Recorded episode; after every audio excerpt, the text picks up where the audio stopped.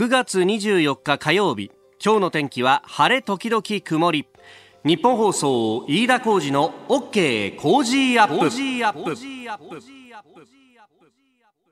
朝6時を過ぎました。おはようございます。ニッポン放送アナウンサーの飯田浩司です。おはようございます。ニッポン放送アナウンサーの新行市佳です。ニッポン放送飯田浩司の OK Cozy up。この後8時まで生放送です。さあ3連休が明けて今日からまた頑張るぞとねえー、いう人もいらっしゃるかと思いますが3連休はねスポーツ三昧でもういろんなスポーツどれ見ようかなって感じだったんですが、はい、まあやっぱりこうラグビーのワールドカップっていうのもなんとなくこう見てしまうなと、うん、ああの日本で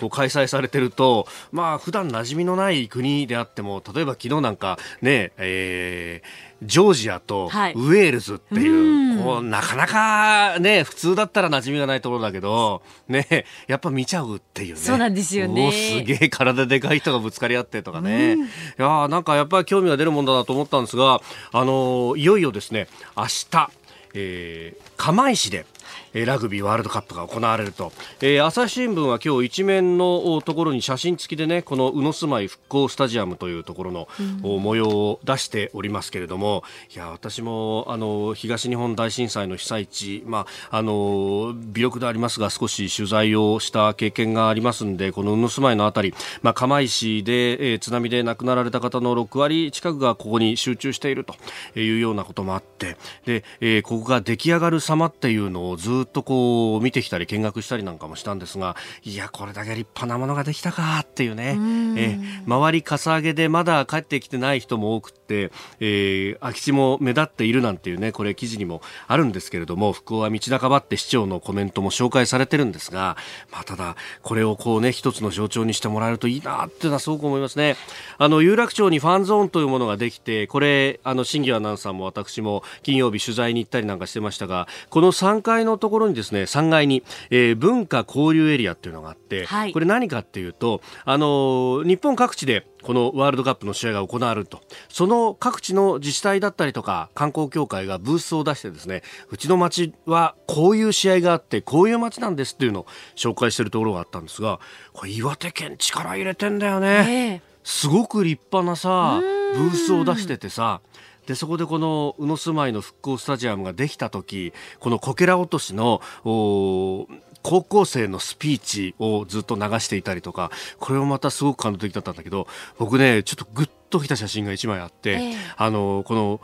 ここって釜石ってもともとねもう昔からラグビーの街なわけですよ。はい、ね、えー、富士鉄釜石から始まって、ね、新日釜石今はあのシーウィーブスというね、はい、はい、もうあのチームがあるわけなんだけどもうあの一方で漁業の街でもあるんであのラグビーの選手たちを応援するのに大きな大漁旗をねみんなで振るって。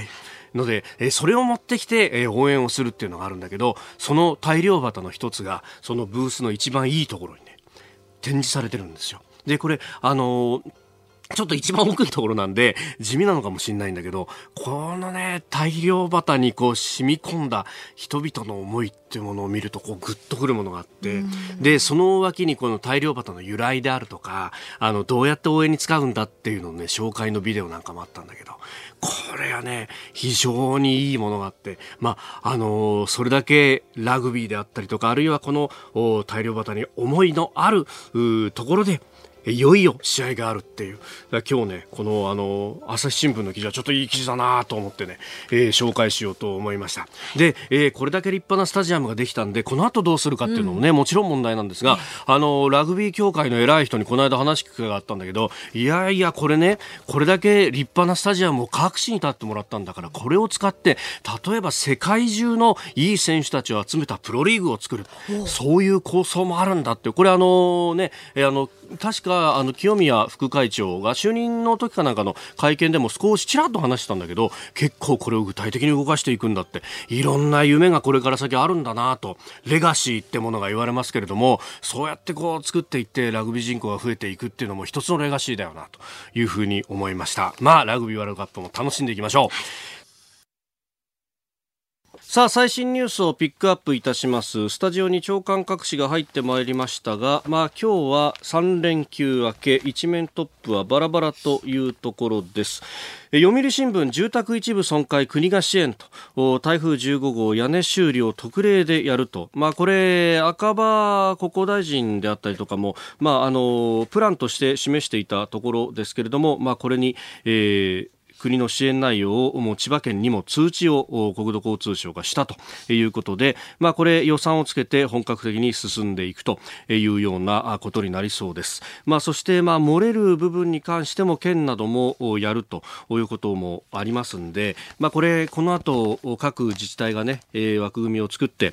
実際に被害を受けた方々に対してこういった支援プランでやりますということが徐々に示されていくんだろうと思います。もう少しし待ってくださいというところですね。はい。まあ、こういったことも動き出してよかったというところです。もう少し早ければなお良かったというところではあるんですけれども、まあ、まずは被害の把握が先だったのかなという感じもいたします。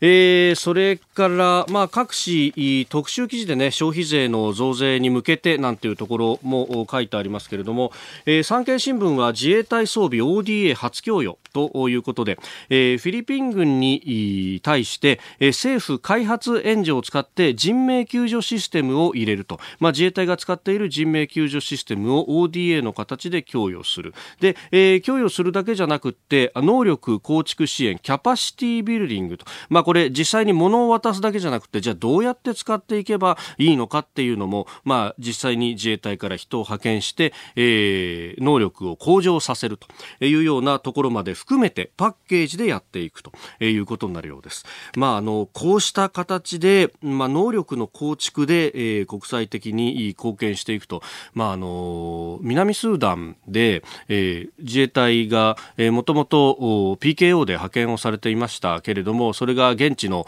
まあ、あ情勢の悪化で、えー、出ざるを得なくなったということがあって、まあ、そういったもろもろがあると事実上これだけ厳しい国内の縛りの中で、えー、PKO という形で自衛隊を出すっていうのは、まあ、あの世論を変えない限りはこれ難しいんじゃないかと。まあ法律の縛りももちろんありますが、それが国会でああやってこう、ぐちゃぐちゃと議論をされてしまうということになると、こう自衛隊としてはもうこれ以上出せないと。で、いう中で、ただ国際貢献はしていかないと、というこうジレンマで、えー、ひねり出してきたのがキャパシティビルディングというもの。まあただこれ、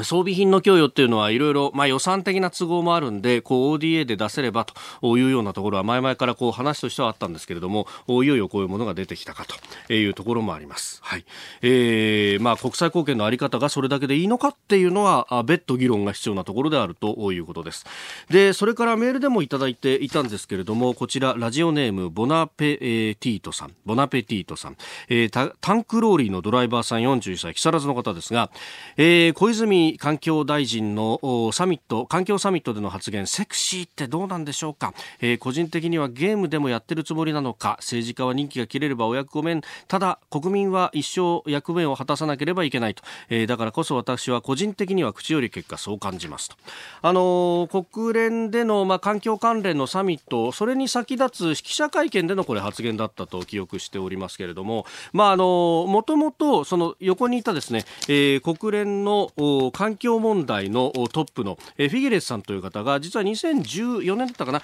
5年ぐらい前に、あのセクシーに行かなきゃいけないみたいなことをツイートしたりとかあるいはあの会見など演説のところでも話していたというのがどうやら伏線としてはあったそうです。でそれがあったんであの小泉さんの発言としてもあのあえて、え、一番後ろに、まあ、あの若者を引き込まなきゃならないと経済的な面でもやんなきゃならないしと、まあ、あのその引き合いで一番最後にそしてセクシーもねっていうふうに、まあ、これ隣のフィゲレスさんに対して、えー、振った形で確かに目線も合わせていてでフィゲレスさんもこうゲラゲラ笑ってると。あのあんたよく知ってるわねと。いうような感じで、まあ、そのスピーチとしては確かによくできたもんだなと思ったんですが問題は実はそれ記者会見でしてであんまりこう日本では報じられてないんですけれどもその後質疑応答があったんですよ。で、えー、環境問題の記者たちが集まってるんで日本がどういうこう環境対策をしてているのかということも非常によく知っていてというのはあの311の福島第一原発の事故の後日本は原発がご存知の通りほぼ停止をしております。でこの状態で火力発電を動かす形で日本の電力を賄っているんだけれども火力発電で CO2 をたくさん出すじゃないかと。お前たちは石炭火力を新しい技術でやろうとしてるけれどもそれだって CO2 がいっぱい出るだろうと。これに対してどうするんだと。日本はどう対応していくんだと。要するに原発に頼れない。火力発電に頼りたいけどそれもできない。再生可能エネルギーもまだ道半ばだと。これ八方塞がりじゃないかと。いうことをを環境関連の記者が聞いたときに、実は小泉さんは黙っちゃって、で、その後しばらく経ってから、いや、減らすんだというふうに、あの、言ったと。まあ、それが、あの、具体的な話はなかったというふうに、あの、後ろの方で一文で書いてる新聞も確かにありましたけれども、まさにこここそが問題であった、えー、まあ、ナローパスを通ろうとして再生可能エネルギーをじゃあ増やしていくのかと、その時の環境負荷がどうなるんだという話が一点あったりとか、まあ、あの、原発の再稼働を目指すのかどうか、あるいは、こう、国産で新しいエネルギーとして、例えばメタンハイドレートというものであったりとか、あるいは沖縄の方では熱水交渉というものができてきたりとか、えー、地熱で発電するのかとか、えー、いろんな選択肢はあるんですが、その中で、えー、大臣として示せるかっていうところだったんですが、まあ、示すまでには至らなかったというところです。ただいろんな選択肢があるんでそれをこう並べるだけでも日本としてはいろんな可能性があるんだと。無策ではないけれども今検討してるんだというようなあところの発言はあってもよかったんではないかなと思います。小泉さんは黙ってしまったということでだそうです。それが結構海外のメディアでは報じられているところ。セクシーよりもそっちが実は報じられているというところです。次第はコメンテーターの方々とニュースを掘り下げます。今朝はジャーナリスト長谷川幸宏さんです。おはようございます。おはようございます。長谷川さんゴルフやるじゃないですか、はい、そうするとこの週末も、渋野日向子選手はすごかったですね。8打差大逆転。本当に。やっぱ、これは手に汗握りましたがいやところがねテレビはね、あの最後のほら3ホールぐらいでしょ大体。ああそっかそっかそっかだからあの VTR で前半の方も見れるんだけど、ええまあ、それから優勝渋野選手は先にあのホールアウトしてたから。ああなるほどあれを映したか映してみたかったな。なるほどね。実際生でこう見たかったなチャージの部分をと、うんはい、えー、えー、今日も一つよろしくお願いいたします。はい、ます。さて、ここで私、飯田からのお知らせです。私、飯田浩司と論客たちがニュースをズバッと切るイベント、飯田浩司そこまで言うか？ザ・ライブ2。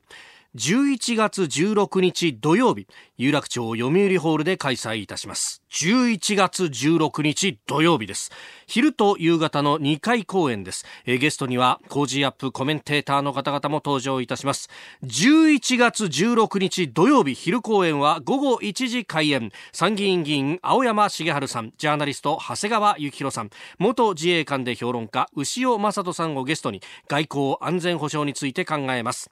11月16日土曜日夕方公演は午後5時開演。こちらには評論家宮崎哲也さん数量政策学者高橋洋一さん経済学者飯田康之さんそして経済評論家常年司さんをゲストに日本経済の行方を読みます。えー、2公演とも司会は私飯田でございます。チケットは全席指定4400円。ただいまチケット先行受付中です。詳しくは日本放送イベントホームページをご覧ください。11月16日土曜日。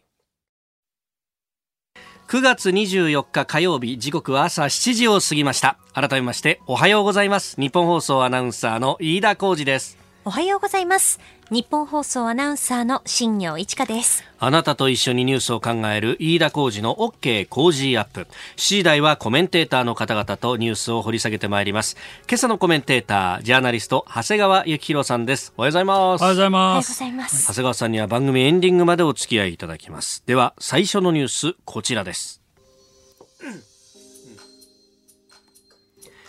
韓国の検察がチョ・グク法務大臣の自宅を家宅捜索。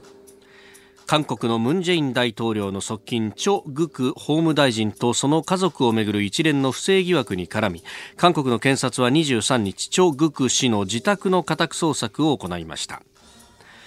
えー、ムン・ジェイン大統領が国連総会に出席するため出国した翌日の強制捜査と。すごいですよね。もう日本ではちょっと考えられないけど、えーえー、まあもうこれで韓国の検察がもう本気だっていうことがもうよくわかりますね、はい、ガチンコ対決政権と、うんうんうん。はい、それとね一部でも報じられてるようですけども、現地では、はいこのパソコンのハードディスクを押収したっていうことなんだけど、はい、この、まあ、今日あることを予想してっていうことだろうと思いますが、ハードディスクを事前に交換していたって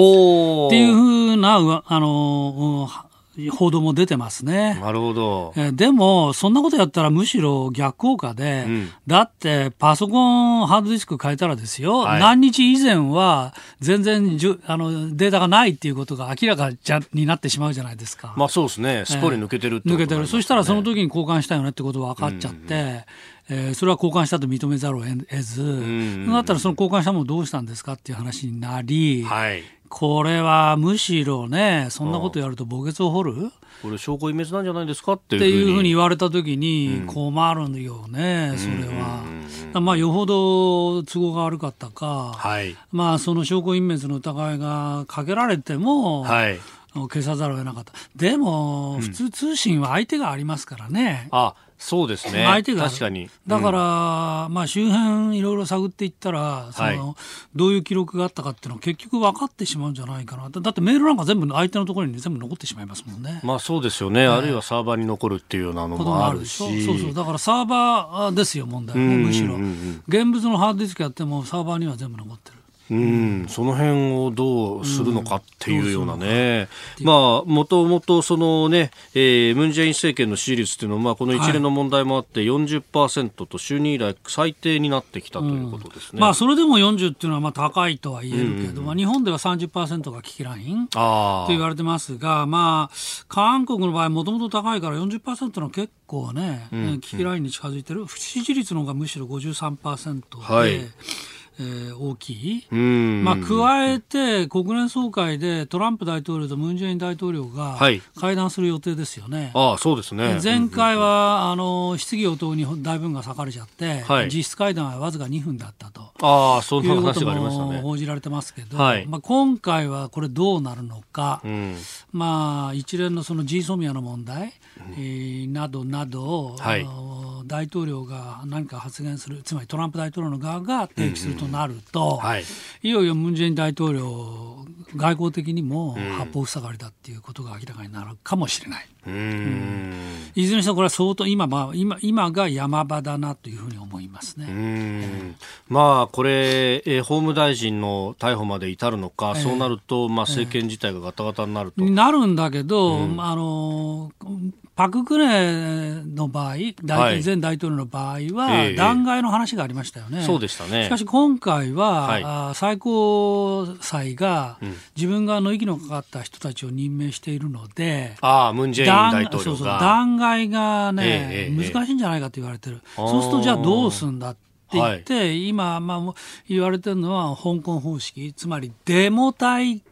みたいな、デモ隊の圧力で辞任を迫る。はい。あまあ、みたいな話なのかなっていうことがね、言われてますね。なるほど。えー、まあね、パククネ政権の時にも、王族デモだとかそういうのがあった。選挙ではなく、そういった形での政権交代になるのか、つまり、実質的な国民のデモによる政治的圧力。もう現実にだって、実際今、えー、日本であまり報じられてこなかったけど、ムン・ジェイン大統領やめろ、デモ集会？が相当今盛り上がっていて、近々は確か10月3日だったんじゃないかな。なんかそうみたいですね、10月3日に大きな集会とデモを計画していると、はい、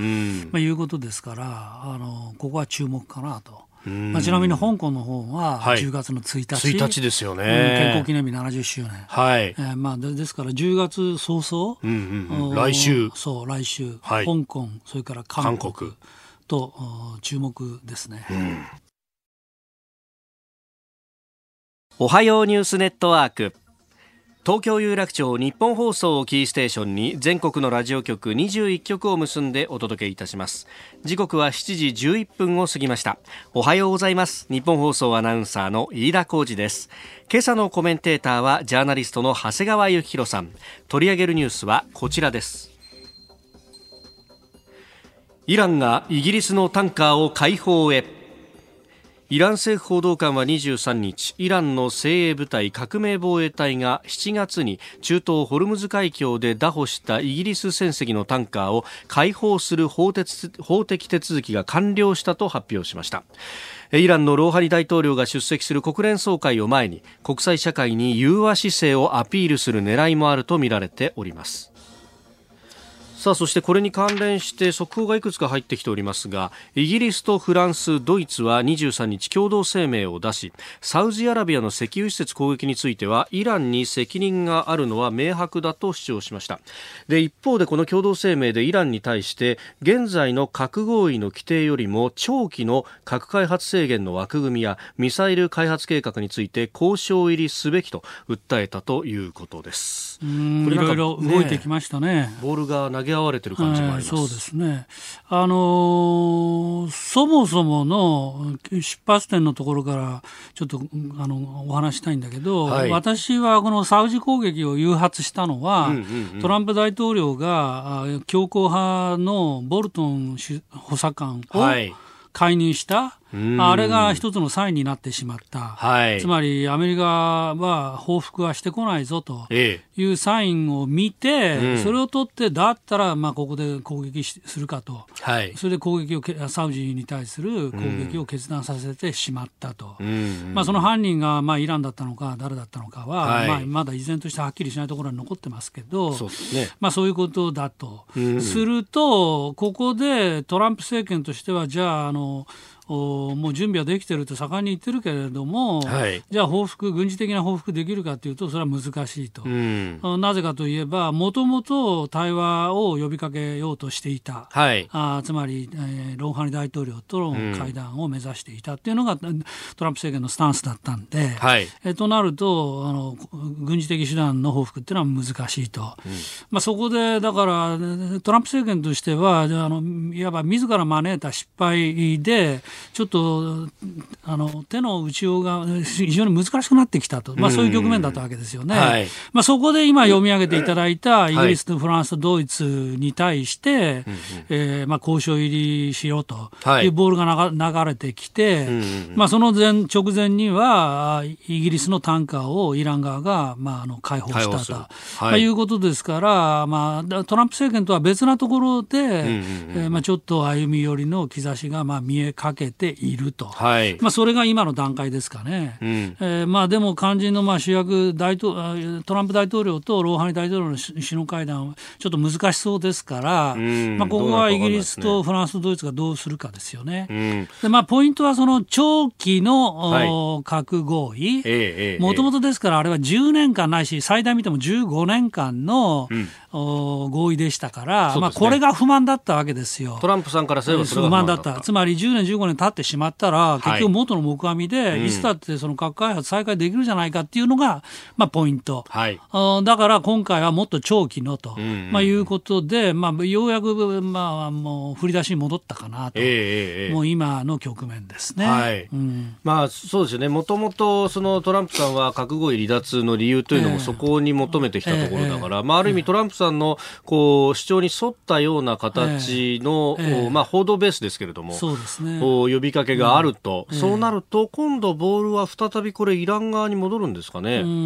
でまあそうですね、これに対する反応がどうなってくるかですね。でトランプさんは今のところ、あのツイッターなどを見ていても、この、まあ、あの英仏独の反応であったりとかに関して何か言ってはいないんですが、はい、えー、今日の長官のレベルでも書かれてますけれども、はい、まあ、基本的にはあのローハニ大統領とのイラン側との会談はないと言いつつ、はい。うん、ただあの、可能性をすべて否定するわけけではないと、うん、若干含みも残している部分もあると。まあ、まずは、ええ、あの安倍総理ですよ、はい、安倍総理が25日、日本時間、えー、ローハニ大統領と会談する、そうですね。であのその前段で茂木外務大臣と,、はい。えっと、ザリフ外相。ザリフ外相の会談では、うん、ザリフ氏は日本側の努力にまあ感謝するっていうような前向きの姿勢なんで、まあ、ここで日本とイラン、安倍総理とローハニ大統領のレベルでどういうふうに話が進むか、はい、でその結果を受けて翌日の26日に総理はトランプ大統領と個別会談すると。い。うことですから、まずはここの25、6の進展、まあ、それとベストラックで英米仏が、はい、あ投げたボールにイランがどう返すか、えー、まあ、ここら辺がちょっと注目ですね。これ、イランがこういろんな球投げてるなっていうのが、もう一つこれ、速報入ってきていて、はい、そのザリフさんと、はい、茂木さんの会談の中で、はい、ホルムズ海峡をめぐって、イラン独自の安全保障構想というものを投げてきたと。はあえーで、えー、これ、イランの外交筋が明らかにしたそうなんですが、共同通信が打ってます。えー、アメリカ主導の有志連合構想に対抗する狙いで、うん、えー、外相会談では日本の支持にも期待を表明していると、うん、でどういうところが想定されているかというと、うん、お参加国としては親米のサウジや、うん、UAE= アラブ首長国連邦を含むペルシャ湾岸諸国を想定している、ホルムズ平和追求構想という名前だそうです。これ、だから、同じようなものをどっちにつくかみたいなことをちょっと踏み絵を迫ってるようなところもあるわけですね。まあ、そうすると日本としては、なかなか難しい局面になってきましたね。つまり私は、あの、自衛隊がホルムズ海峡に出る、出て自分の船を、自分の国の船を守る。はい、まあ、これはまあいいと思うんですよ。ただ、サウジ攻撃以来、まあ、これだけ軍事緊張、軍事的緊張が高まっている中で、日本がアメリカ発の有志連合に参加するっていうのは、はい、これはもう話が単価護衛ではなく、ええ、イラン封じ込め包囲網に日本が参加するんだと、うん、こういうメッセージ、政治的メッセージになってしまいますよと、これはどうしても。うんうん、そうなると、はい、この日本としては仲介外交っていうのが今はっきり言うと色が染まったってことになってしまうから、はい、これは難しいと、まあ、加えてイランもそういう独自構想、はい、自分たちのもうあのグループを作ろうっていうことになると、うん、ますますだ日本としてはむしろどどちらにも組みしませんよと、はい、という立場の方が、まあ、仲介役としてはよりまあ求心力っていうか、まあ、足場がしっかりするということなんで、で、まあ、ここは、まあ、日本、そんな立場に今まで立ったことがないですけど、そうですね、かつてなく、まあ、安倍総理が何を言うか、そうですね、何を引き出すかっていうのが、まあ、この25日の大統領との会見、はい、これは注目ですね、ローハニ大統領か、注目ですね。まあ、そして、まあ、日本にとっては、このホルムズ海峡はもう生命線のようなところでもあると。まあ、なので、えー、日本の目目標ははっきりしていて、うん、とにかく緊張を緩和する、 defuse するっていうのが最大目標。はい、でちょっとでも揺らいで、軍事攻撃の連鎖みたいなものにならないっていうだけで、はっきり言って大成功ですよね。日本としてはそれが日本としてはもうそうそれが大成功、うん、でその現状維持ができればいいわけで、まあ、とりあえずその軍事攻撃の緊張だけをちょっと緩めたままそれをずっと1年なり2年なり続けていけば、あもうはっきり言ってもう勝利ですよね。なるほど、えーえー、そして続いてもう一つですけれども、はい、小沢一郎氏が国民民主と立憲民主合併すべきとの考えを示すと、えー、国民に一番分かりやすいのは単一政党になることだと、うん、自身の政治軸の中で講演を機能したということで、うん、まあこれ、あの政策で投票する人っていうのはそういないんだから、まず受け皿作りなんだっていうような主張をされたそうです、うん、まあ国民と立憲が合併したら、これ単なる民主党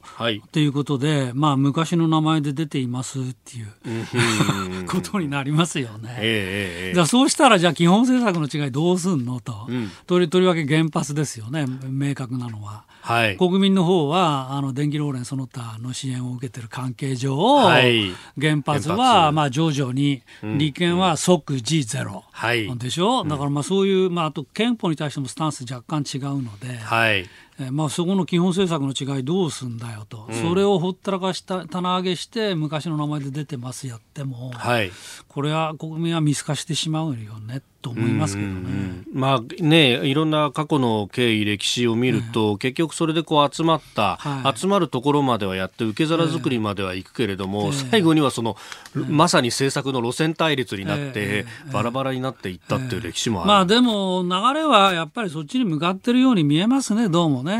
まあ、だって国民立憲プラス野田義彦元首相らの無所属の会、はい、これまだ入ってるわけでしょ。となったら要するに本当にバラバラになった人たちがみんな結局同じ会派にまとまるっていうのが、まあ、とりあえず秋の臨時国会の形なので、はい、まあ、方向としてはあとはそうなるのかな、まあ、そうするとあと共産党ですね、共産党とどうすんだよと、はい、えー、まあ、そこのところが残ってくるし、まあ、共産党は当然俺たちも入れてって言うでしょうけど、はい、じゃあ安保外交基本政策それから憲法に対する違い、感じの違い、えー、まあ、これをどうするかっていう問題がやっぱり残ると。思いますね。私は今のバラバラの方がむしろすっきりしてね、政治的には分かりやすいんじゃないかと思いますけどね。うん。まあ、国民民主の中には、ね、前回の参院選などで、えー、立憲民主と激しく戦った選挙区の人もいて、なかなかそう一枚岩になれるのかよってだからね、政策を棚上げして一緒になるっていうのは一見分かりやすいようだけど、国民の方が実はもう成熟していて、政策の方をむしろ見てるんですよね。だからそこら辺がちょっと野党の皆さん政政治観がちょっとはっきり言っても一世代昔になってる古くなってると思います、はいえー、この時間長谷川博さんとお送りしました。さあ、ここで、えー、OK 工事アップスペシャルウィークのお知らせです。えー、再来週10月7日からの1週間は、韓国を丸裸にいたします。反日構成を緩めない韓国。果たして韓国の国民はどう感じているのか、本音の韓国に迫ります。はい、そして、千葉の食材プレゼントもご用意しています。来月7日からの OK 工事アップ、どうぞお楽しみに。時刻7時44分になるところです。お送りしております。飯田浩二の OK 工事アップ。お相手私日本放送アナウンサー飯田浩二と。新業一華がお送りしています。今朝のコメンテーターはジャーナリスト長谷川幸宏さんです。引き続きよろしくお願いします、はい、お願いします。続いてはここだけニューススクープアップです。この時間最後のニュースをスクープアップ。消費増税まであと1週間10月1日の消費税率10%への引き上げまであと1週間であります。増税と同時に始まるキャッシュレス決済のポイント還元制度は導入店舗が当初40万店となります。各店舗は決済端末の設置や周知用ポスターの掲示などを進めておりますがまた全国の自治体は子育て世帯に向けてプレミアム付き商品券の購入引換券の発送も始め増税の準備は大詰めを迎えております。えー、いろいろ先ほどもねメールをご紹介しましたがキャッシュレス決済について、えー、千葉市美浜区ラジオネームチーバーバさん。最近キャッシュレス化に伴ってスマホデビューする高齢者が増えました。スマホの操作もおぼつかないのにレジでキャッシュレスです。店員さんに嫌がられながら何とか支払いする姿をよく見かけますと。時間がかかるいやわかるそれ。いやでもわかりましたね。それ いきなり入れてこれこう開けてなんかバーコード出してとか、それねえ、それから先ほど飯田さんがちょっとおっしゃってた昨日の産経新聞一面トップで出てるんですけど、はいはいはい、消費税率がなんとね、えー、5通り。5通りあるんですって。うん。はい、で、10%、まあ、これは基本とすると、うんうん、8%になる場合、6%になる場合、5%になる場合、さらに3%になる場合もあると。はい、あると。いうことで、例えば同じ、あの、コンビニのようなところでも、うん、フランチャイズのお店、はい、加盟店と直営店では、うん、この政府の補助率が変わるから、まあ8%になる場合と6%になる場合もあると。いや、これわかる、ね、これね、わかる。だってフランチャイズが直営店舗なんかお客さんわかりませんよね。わかんないですね。わかんないですよね。うん、それから、どうやらその中小個人経営の場合、はい、まあこういう場合だと5%の還元があるんで、はい、10%上がっても5%還元される。つまり差し引き5%で買えると。はい、まあだから商店街なんかで買った方が意外に安いかと。はい商店街でキャッシュレスで買うという。と安いかと、まあ、そういうケースもあるよねと。まあ、そうですね。でさらに軽減税率が発生する商品だと3%までまあ、軽減されると。そう。まあ、でも、今おっしゃったその対象となる加盟店、まあ、40万、はい、まあ、50万とちょっと多めに見積もったとしても、全部で200万点ぐらいあるわけですから、はい、まあ、要するに4分の1ぐらいしかない、まあ、だから、パッと見かけて4分の1の中に入ってれば、まあ、そういう軽減税率の恩恵に預かれるけど、はい、まあ、そうじゃない場合もあると、非常に分かりやすいですね。しかししかもですね多分これ、スタートすると、お客さんからの苦情めいたものもやっぱり出てくるでしょう。そうするとその段階でさあどうするかってお店側も考えますよね。はい、だもしかしたらじゃあ値上がり分はじゃあうちでかぶるかっていうそういうふうにご判断するところもあるでしょうし、新たに補助をじゃあ申請するかとか、はい、いうこともあるしこれスタートしてからも当分ねあのある種の混乱は続きそうですねどうも。ううんね、だってレジ自体が間に合わないんだから。まあそうなんですよね、えー、レジ間に合わないってことは、これ、還元されないっていう、えーね、まあ、その少なくともその場ではと、えー、まあそのなんか、後からポイント付与みたいなやつの申請とかをやり出すと、またこれ、面倒くさいですよね。それでどうですか、私なんかね、クレジットカードで、あ小さい金額の場合は、クレジットカードほとんど使わず、うんうんうん、私の場合は Suica。ああ、なるほど。うんうんうん、あれはい、飯田さんクレジットカード使います？クレジットカードなんかあのスーパーとかで、うん、こう4桁いくとクレジットカード使ってもいいよなと思ったり。あ桁、ね、なんかその辺にちょっとこう境界があるような気がしますよね。わざわざこうなんかスキャンさせたりとかいろいろやらすのに1000円超えたらまあまあいいかみたいな感じなんだけど例えばねじゃああの568円ですって言ってカードでってちょっと恥ずかしい感じがね。新庄さんどう使う？私もまあまあ使うんですけど飯田さんと同じぐらいで1000円以上だと出していいかなという、うん、ちょっとここでだからねそういうことも含めて消費行動が少し変わるかもしれない、ね、そうですね、えー、この間ねちょっとまああの小売りを分析してる人とかとい。ろいろこう議論したんですけど、はい。はい、ほら今あの特に大手の飲食チェーンなんかだと、えー、まああの外食にするとテイクアウトにすると8%の軽減税率で,、でお店で食べると10%だから、はい、まああのとりあえず均一価格にすると。はい。はいで均一価格にして、えー、まあ、一応今表向きはですよ、えー、8%に揃えますということにはなってますけれども、えー、でもこれ納税の段階では、ある一定のこうお客さんの数を、ねえー、内食、あまあ、外食というか、扱い、テイクアウトではない10%扱いにして納税をしなきゃならないとなると、これ、結局、ゆくゆくは、全部10%の金額で取っといて、ちょこっとだけ8%の分をこう別で納税ってなると、益税がむしろ、増える？そうで、数をちゃんとこう把握できる大手の方が、益税が増えないかとかね。なるほど。今までこの消費税の益税って、まあ特例措置があったじゃないですか。だから、あの、中小の小売りの方が実際に消費税取るけれども、まあ納めても納めなくてもどっちでもいいみたいなこうグレーなところがあって、益税だというふうに言われていたものが、あれおかしいな、これシステム変わっちゃうぞってちょっと思ったんですよ。なるほど。これどうなんですかね。まあそもそもそれに、このポイント還元って来年6月までの話なんで。期限があるんですよね期限があるんですよこれだけ大掛かりにシステム作ったところで。周と周知してようやくこれが一番いいかなと思ったって、はいはい、その終わった頃気が付いた頃にはもう終わってたという話ですよね、うん、まあ、今ちょっとささやかれてるのは第二の崖みたいな話。つまり6月で終わった後、はい、そっからいよいよ消費低迷が始まるんじゃないかみたいな話、まあ、ですからまあ政府はまああの本当に低迷したら何でもやると菅長官なんかもおっしゃってますけど、はい、うんちょっと心配ですよね、まあ、先ほどのホルムズ海峡の話もある、はい、えー、などなど考えると、うん、ちょっとこれからまあ景気が心配だなやっぱり。そうなりますよね。うん、そうですね。でまあねいかにこう補正予算を組んでって言っても、うん、それがすぐにあの波及するわけではないと考えると。そうそうこれ予防的にやった方がいいんじゃないかと、まあ、だから、まあ、半年から1年かかるとなれば、はい、その効果が出るのに、うん、というと、まあ、この秋10月からの臨時国会で何らかの歳出増を含む